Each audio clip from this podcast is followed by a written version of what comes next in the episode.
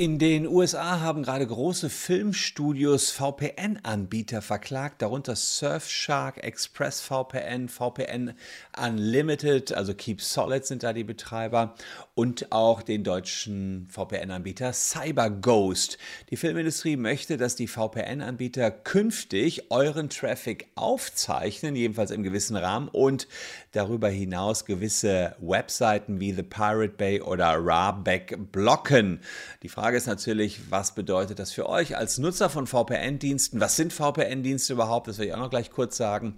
Und wie viele Chancen rechne ich dieser Klage ein. Insofern bleibt dran, ich erkläre euch auf, was da wieder riesiges los ist in den USA und welche Durchschlagskraft das auch auf deutsche Nutzer von VPN-Diensten hat.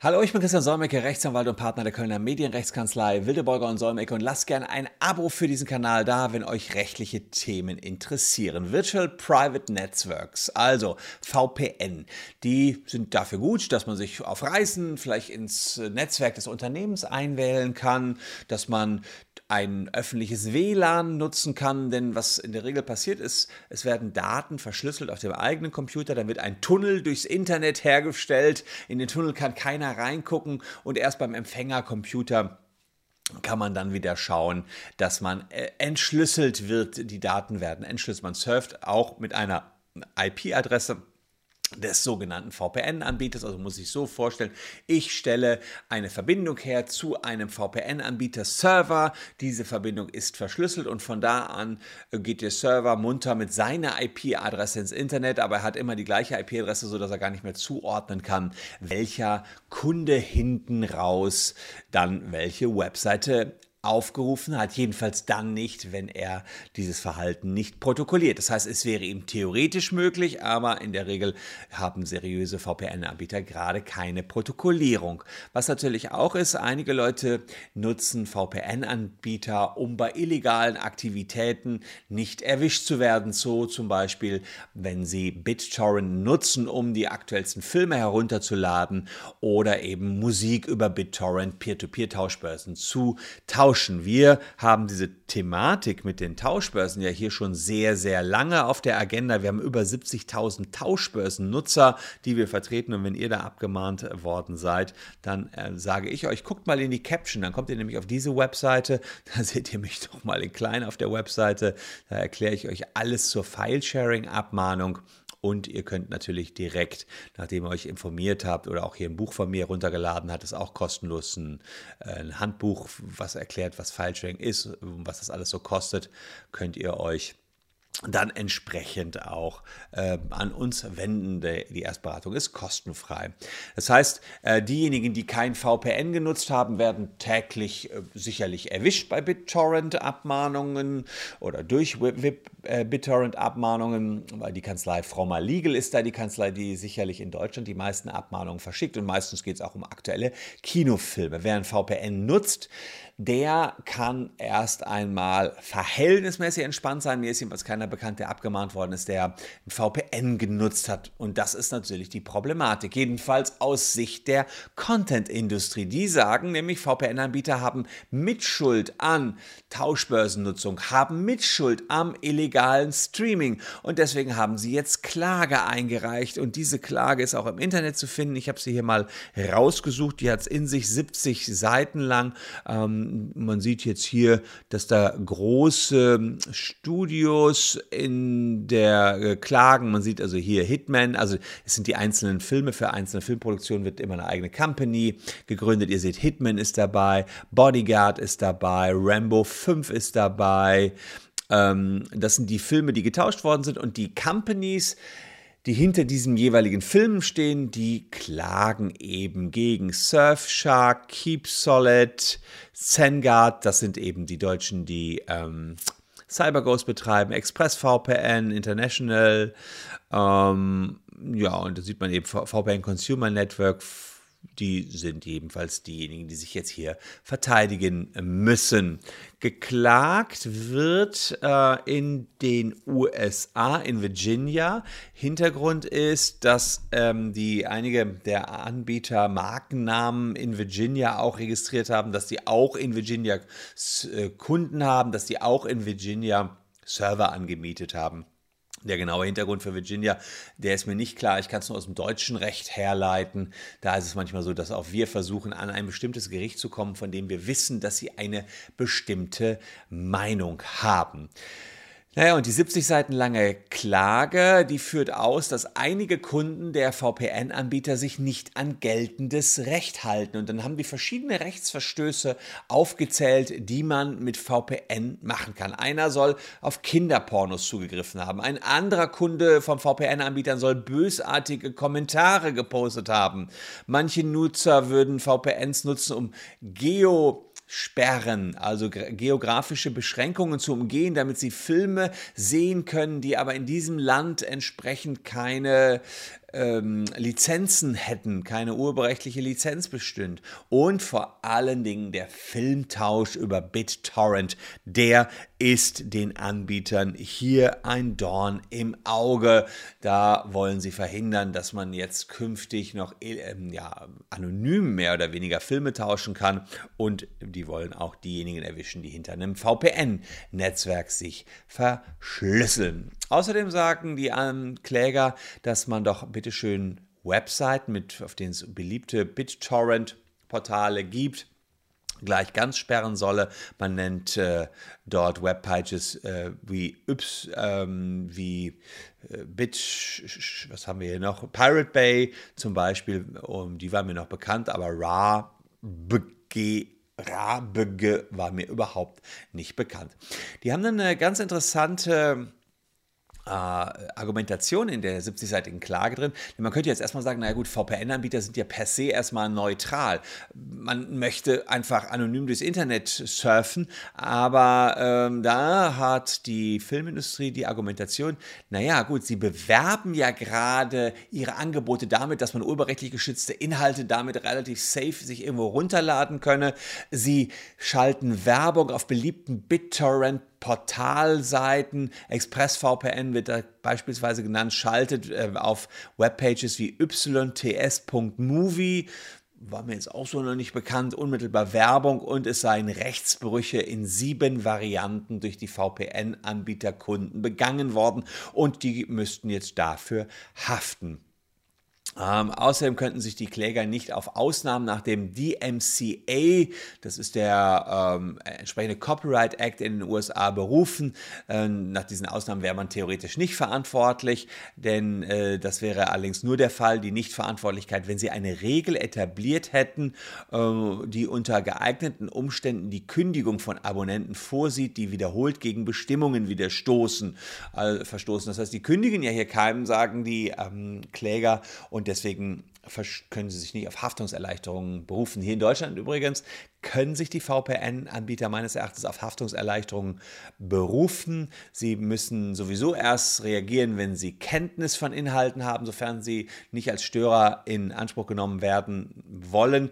Andererseits muss man sagen, da äh, kann man da auch immer im, im, Rahmen der Zumutbarkeit sagen, naja, inwiefern ist es denn einem VPN-Anbieter zumutbar, plötzlich den gesamten Traffic seiner Kunden zu protokollieren? Gehen wir gleich noch näher drauf ein. Fakt ist jedenfalls, gefordert wird, dass die Nutzer überwacht werden, dass Logs gespeichert werden und dass nach drei Copyright-Beschwerden innerhalb von 72 Stunden die Nutzer ausgeschlossen werden sollen.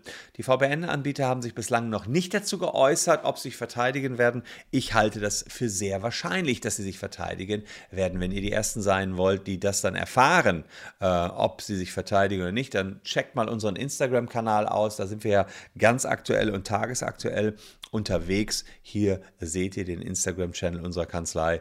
Und wer da auch ehrlicherweise noch einen Blick hinter die Kulissen, zum Beispiel hier in meinem Büro mal werfen will, sollte da auch einfach vorbeigucken.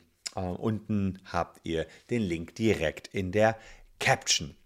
Und wenn die VPN-Anbieter sich verteidigen, werdet ihr es dort auch, genau wie auf diesem YouTube-Channel, als erstes erfahren. Hat die Klage Chancen? Ich kenne mich zwar im US-amerikanischen Recht nicht so aus, äh, aber ich halte es trotzdem sehr unwahrscheinlich, dass sie Erfolg mit diesen Klagen haben werden. Also, das erste Mal wäre es natürlich so, das ganze VPN, dieses Private Network, würde natürlich ähm, ad absurdum geführt werden, wenn man alles der was die Kunden dort versurfen, mitprotokollieren müsste. Es wäre ganz im Gegenteil sogar ein besonderes Virtual Public Network, was dort geschaffen werden würde. Aber das ist natürlich noch das schwächste Argument.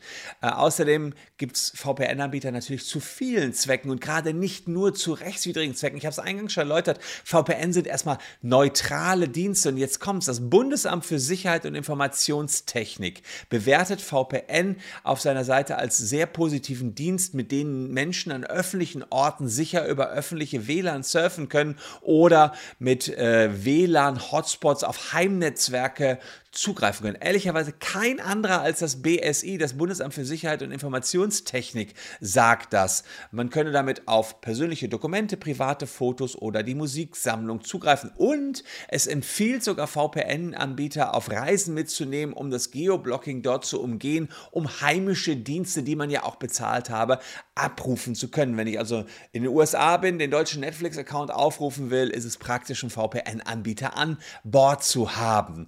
Die äh, Filmindustrie hat sich insgesamt die VPN-Anbieter als neues Feindbild auserkoren. Das muss ich an dieser Stelle deutlich so sagen und deutlich so betonen. Denn hier ist was äh, ziemlich Freakiges passiert. Die haben im Juni gegen die Hoster geklagt, also die Serverbetreiber der VPN-Anbieter. Äh, VPN-Anbieter haben entweder eigene Server oder mieten sich vor allen Dingen tausende Server auf der ganzen Welt. Über deren IP-Adressen surft ihr dann entsprechend weiter. Und jetzt sagen die, äh, sagt die Filmindustrie, die kleinsten da unten, diejenigen, die denen eben die Server vermieten, auf die gehen wir drauf. Und da muss man natürlich sagen, wo endet die ganze Chose?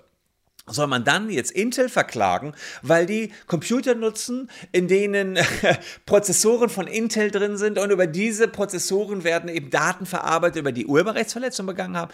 Wie irre wird das werden? Wo soll das Ganze enden? Das ist für mich wirklich die große, große Frage. Wenn man jetzt auf die VPN-Anbieter geht, wenn man noch auf deren Infrastruktur geht, geht man dann in den Computer rein? Will man die auch noch verklagen? Das ist für mich die große Unbekannte. Deswegen glaube ich, es kann keinen Erfolg haben, was hier in den USA gerade von den großen Filmindustrien angezettelt worden ist. Aber äh, die große Frage ist, wenn ein US-amerikanisches Gericht jetzt äh, lassen wir das mal all, meine Meinung außen vor. Wenn ein US-amerikanisches Gericht einen deutschen VPN-Anbieter wie beispielsweise CyberGhost dazu verpflichten würde, was ich dramatisch und schlimm fände, alle Logs aufzuzeichnen, müssten dann ähm, die VPN-Anbieter auch die deutschen Nutzer überwachen und die Daten auch herausgeben.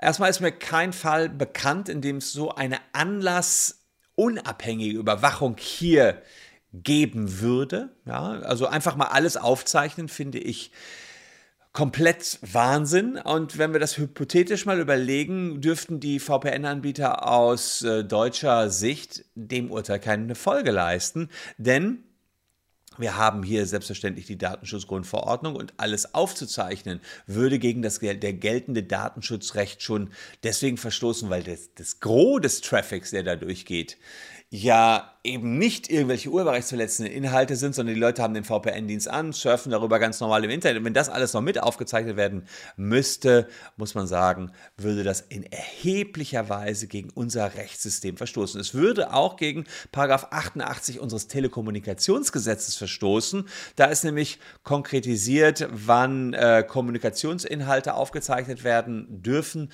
und Kommunikationsinhalte und nähere Umstände, also wer an einem Kommunikations Transaktionsvorgang quasi, ähm, ja, wer, wer was abgerufen hat im Internet beteiligt war, darf nicht anlasslos überwacht werden. Ja, wenn ich also Filesharing äh, betreibe, dann betreibe ich das in der Regel ja ähm, anonym mit anderen Menschen, tausche ich Daten aus. Das ist Kommunikation und eine Verwendung dieser Kenntnisse für andere Zwecke, insbesondere die Weitergabe an andere, ist nur zulässig, soweit dieses Gesetz, also das Tele Telekommunikationsgesetz oder eine andere gesetzliche Vorschrift das vorsieht. So, ein amerikanisches Urteil ist kein deutsches Gesetz. Insofern gehe ich davon aus, dass es gegen 88 TKG verstoßen würde, wenn wir hier alles einfach so mal mir nichts, nichts aufzeichnen. Außerdem die Speicherung, die wäre nicht DSGVO-konform. Äh, darüber hinaus dürften die Anbieter die Daten auch nicht einfach so an die Rechteinhaber weitergeben. Das ist auch klar, das wisst ihr. Äh, man braucht einen richterlichen Beschluss, wenn man die IP-Adresse weitergeben ähm, will. In den File-Sharing-Verfahren, die wir hier führen, ist es so, dass es einen Beschluss nach 101 Urheberrechtsgesetz gibt. Erst dann werden Daten weitergeben, erst dann könnt ihr zurückverfolgt werden diejenigen, die aktuell VPN nutzen, können nicht zurückverfolgt werden. Deswegen ist das ja ein Dorn im Auge der Filmindustrie. Aber meines Erachtens würden die Richter solche Beschlüsse hier nicht anordnen. Jedenfalls dann nicht, wenn es anlasslos wäre. Denn es ist ja so, die VPN-Anbieter müssten ja erstmal alles überwachen. Und da glaube ich, das kann sich nicht durchsetzen. Wir werden das selbstverständlich an dieser Stelle weiter beobachten. Wie geht der Streit um unter anderem ja auch die deutschen VPN-Anbieter in den USA aus? Und wenn ihr darüber up-to-date bleiben wollt, lasst ein Abo für diesen Kanal da oder schaut auch mal bei uns bei Instagram vorbei. Den Instagram-Channel findet ihr ganz einfach, indem ihr Kanzlei WBS eingebt in der Instagram-Suche oder unten in der Caption einfach klickt. Ja, dickes Ding. Ich bin auf eure Kommentare unten gespannt. Ist das jetzt wirklich Irrsinn? Wie, was haltet ihr davon? Müssen wir jetzt RAM-Bausteinhersteller verklagen, weil darüber mal Filme laufen, die urheberrechtlich geschützt sind oder wo Urheberrechtsverletzungen darüber begangen werden? Postet unten in die Kommentare. Bin auf euer Feedback sehr, sehr gespannt. Hier noch zwei Videos, die euch ebenfalls interessieren könnte. Wir sehen uns morgen an gleicher Stelle schon wieder. Danke, dass ihr meine Gäste wart in der heutigen YouTube-Folge. Wir sehen uns. Tschüss und bis dahin.